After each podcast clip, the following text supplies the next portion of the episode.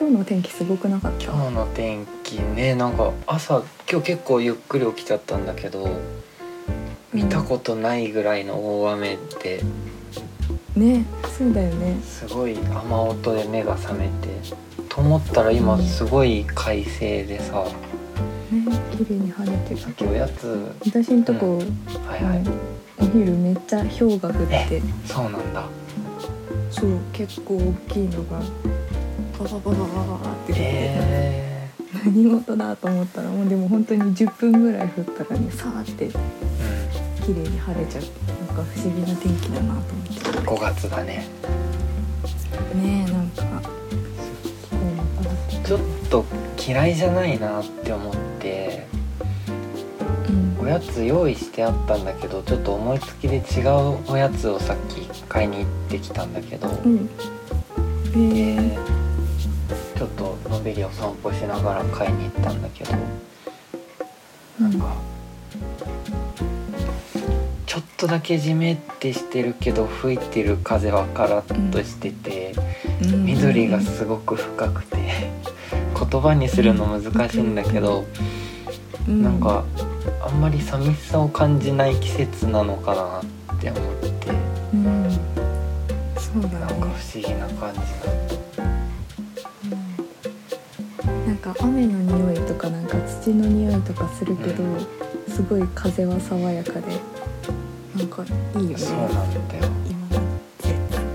冬は冬でさ冬ってすごくなんかいろんな魅力が詰まってるけど寂しいっていうところも含めてすごい素敵な季節だと思って一番大好きなんだけど、うん夏も夏でさパッてしてる中ですごい切なさみたいなのがなんかあるじゃん。うん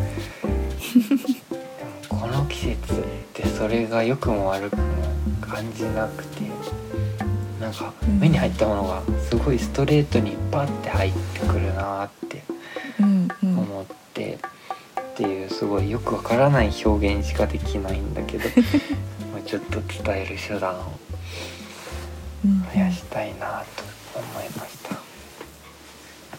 今日のやつはわらび餅と多いお茶の濃いやつです。うん。おおいいですね。あのちょっと深緑色のそうそうそうそう。こうね。また和だね。和だね。こないだもみじまん 生もみじとお茶か。今日もちょっと似た感じになっちゃった、そう。だ私は今日ね、うん。今日のおやつはもうザおやつって感じなんですけど、うんうんきのこの山おとマリービスケットと優しい麦茶です。いいね。いいですね。ちょっとさ聞きたいんだけど、キノコ派なんですか？いやそれが今までずっとタケノコ派だったんだけど、うんう最近ちょっとやっぱキノコの里違う。キノコの山。うんうんうん 混ざっちゃったよ。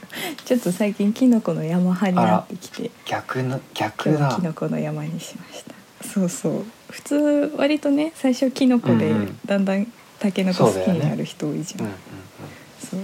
タケノコ好きだったんだけどなんかキノコの、うん。あのサクサク感がちょっとやっぱり好きだなと思ってこっちにしました。キノコの山ってさチョコの、あのチョコの部分だけ取りたくならない？ね。え時々さキノコのさ、うん。傘の部分とさ、うん。この下のところがこう折れちゃってるっうんうんうん。てさ、もうもともと割れちゃってるやつがうん。時々あるじゃん、うんうん。あれなんかちょっとやったーって思ってチョコのとこだけ食べる。あー逆にそれ見るとテンション下がるんだよね。あ本当？だってさ完全に分かれてくれてたらいいけど中にちゃんとサクサクがいるじゃん、まあね。それがちょっと許せそこなくもちゃんてとチョコだけ食べたい。そうそうそうそうそう。分けたいっていう。そのチョコでベタベタにするんじゃなくてなるべくチョコをパキって割ってチョコだけ取ってうん。最後芯のところだけ別で食べるっていう。うんうんうん。子供の頃そうやって遊んでた気あがする。本当。今でもやってしまう。ん。うわらび餅ってさうん。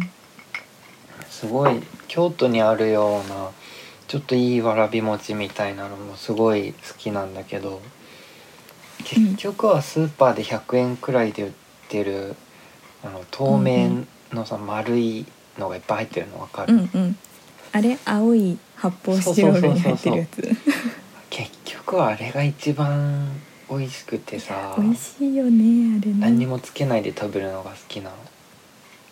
えー、そうなんだ。黒蜜とかきな粉とか入ってるじゃん、うんうん。そういうのをつけないでもうまんま食べるのが好きで、えへえー、これねあの一回ざるに出し取り出してうん。水でちょっとほぐしてから食べうんうんるとすごい美味しいんだよ、えー、あプルンプルンになそうそうそうそう。そのままだとすごいくっついてるからさ、うんうん。そうなんだそうなんだやってみよう。あちょっとこれラジオには不向きなおやつだな。喋れない。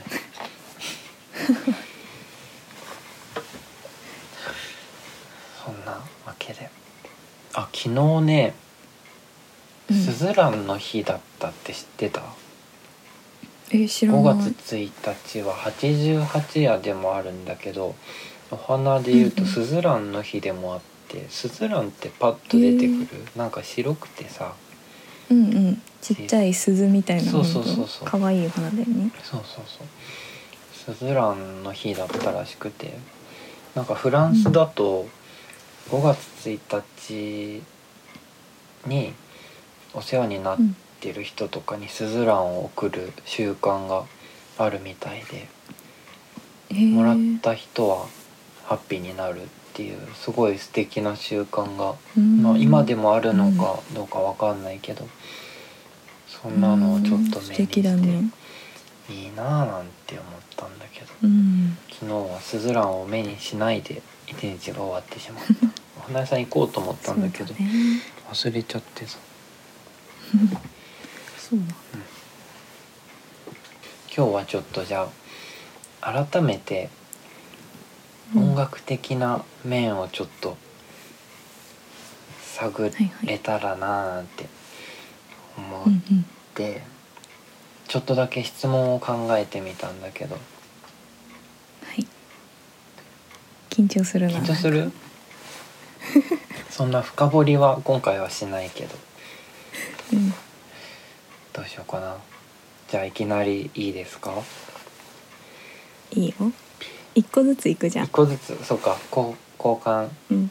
してうん。じゃあピアノを始めたきっかけは？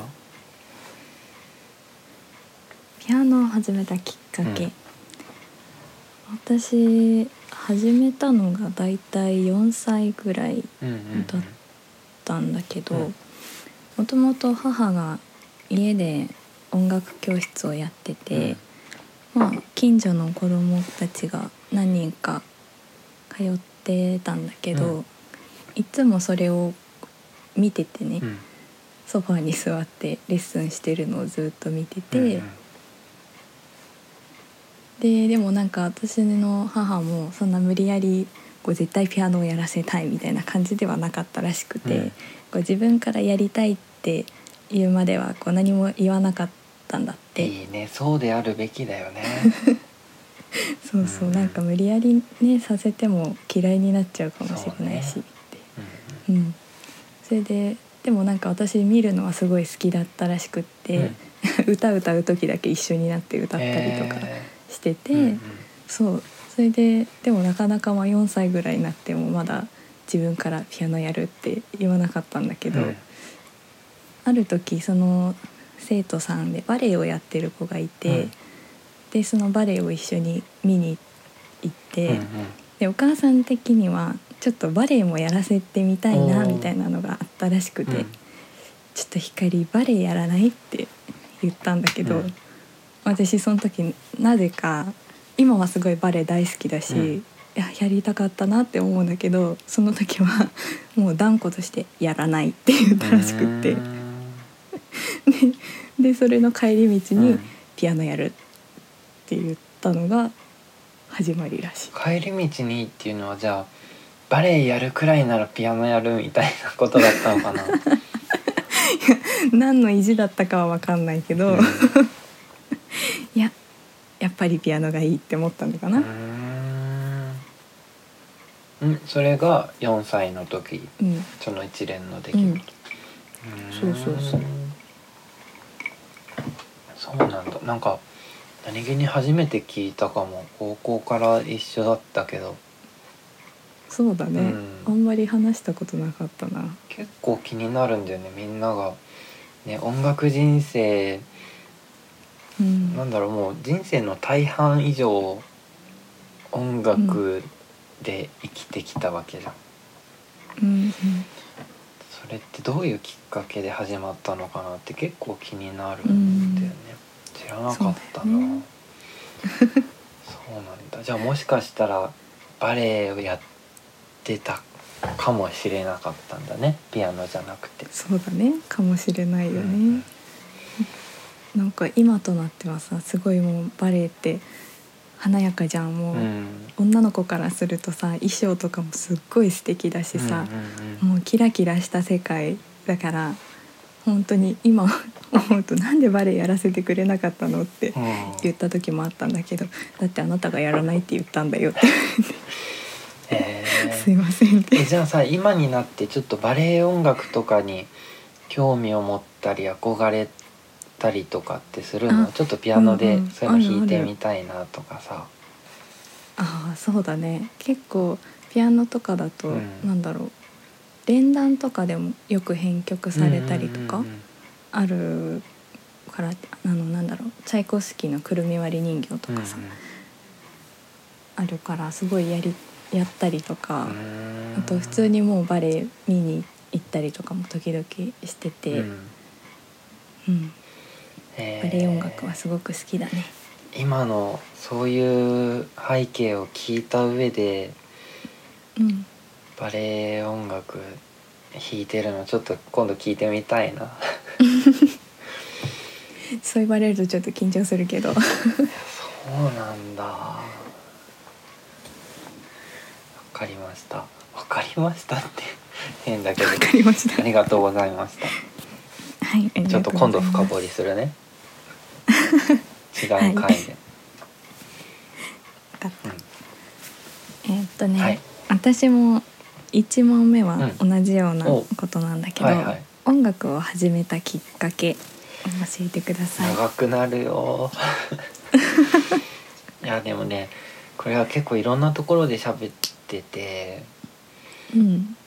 ノートとかにも書いてあるんだけどノートってあのノートブックじゃなくてサイトのノートね、うんうん今のはちょっと地味に宣伝したんだけど 音楽を始めたきっかけはもともとは、まあご存知の通り音楽をやっていなくて小さい頃からやってたとかじゃなくってうんうん。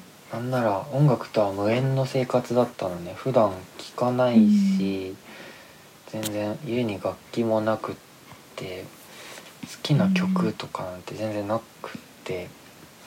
うん。で小学校の音楽の授業とかはなんかすごい楽しくて多分誰よりも食いついてたのかな、今となって思い返してみればすごい音楽の授業は好きだったななんて思って。うん。で中学入った時にうん中学のね中1の遠足の時にバスで友達がゆずの夏色をカラオケで歌ってたの。うんうんでその時にあなんかなんかいい曲だなってうんうん。なんとなく思って。うん。でっていうのとその歌った友達がちょっと趣味でギターやってたっていうのがあって。うんそこがつながったんだよ。ゆずってさギターで弾けるしうんっていうところがつながってそれその遠足が終わって多分何日か経った後にあギターやってみようかなって思ってうん。で楽器屋さんのオリジナルブランドのもう一番安いギターを買ってさ、1万円でちょっとお釣りが来るくらいの。うんギターをとりあえずで買ってみて買ったはいいもののもう音符楽譜も読めなければコードなんて存在も知らなくてうん。ましてやチューニングもできないし 何をどうしていいか分かんなくてさ本とかも買わなかったのね、うん。ギターだけ買ってギターとピックとチューナーだけ買ってうんでそっから1週間くらいはとりあえず気に入ってもうずっとお家で抱えてさ なんかポロポロポロポロポロしてたんだけどうん。いやーなんかそれだけだと飽きてきちゃってでそのギターやってた友達にね、あのちょっとチューニング怖いからチューニングしてって言ってその友達ん家に持ってってチューニングしてもらってさ、でもねギターって弾く前に毎回必ずチューニングするわけじゃん。ピアノとかと違ってさ、うんうんそうですね。なんなら場合によっては1曲やったらチューニングしてみたいな感じの時もあるのに、自分でチューニングしてたらさ弦バチって切れたことがあったからえー、回しすぎてさ。だからもう怖くて自分でできなくて。うん。友達ん家に持ってってチューニングしてもらってお家でちょっとコードとか押さえる練習を始めてでずれたらまたチューニングしてもらいに行ってなんてのをやってて。うん。でそれを繰り返してるうちになんとなくギターってボロンって弾いたらこんな音が鳴るって分かってきたからチューニングの加減もできるようになってきたのね。うん。っていうのがあってもう気づいたらもう毎朝早朝早起きしてギタージャカジャカして学校終わって帰ってきたら夜遅くまでギター弾いてっていうもう本当にギター漬けの毎日になって。うん。でそっから今度周りにギター友達は何人かいたんだけどうん。他の楽器できる人が全然いなかったからなんかちょっとバンド的な、うん。セッション的なことやろうと思ってもさうん。なかなか幅が広がらないんでねゆずとか生き物係とかそういうのってどうしても収まっちゃってうん。もっとポップなのやろうってなった時になかなか幅が広がらなくて。うん。でそこでじゃあだったら全部自分でやっちゃおうと思ってドラムとかベースとか、そういうのにもちょこっと手を出してっていうようなそんなうん。きっかけというかちょっとそう長くなっちゃったけど。うんうん。そう。そそっから今いろいろ広がってという感じです。じゃあきっかけは中学生のその遠足のバスでそうそうそう聞いたゆずだったんだねそうなんです。だからもう原点はゆずの夏色なんだよね。ちょうどねうん、そうそうそう、またちょっとどんどん話それちゃうんだけど、うんうん夏色ってさ、夏色っていうくらいだから夏の曲だと思うじゃん。うん実は違うって知ってた？えそうなの？うん。厳密に言うとあれ夏の曲じゃなくって、うん。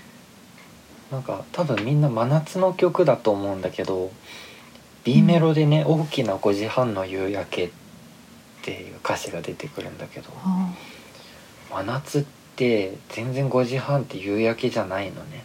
ーうん。そうだね。あれってね多分ちょうど梅雨の曲今くらいかもうちょっと先の5月6月くらいの曲なんだよね本当は。へえあそうなんだ。っていうゆず好きの豆知識でした。へえもう夏色って聞くと思いっきりうん、太陽ギラギラの真夏だと思ってたけど。うん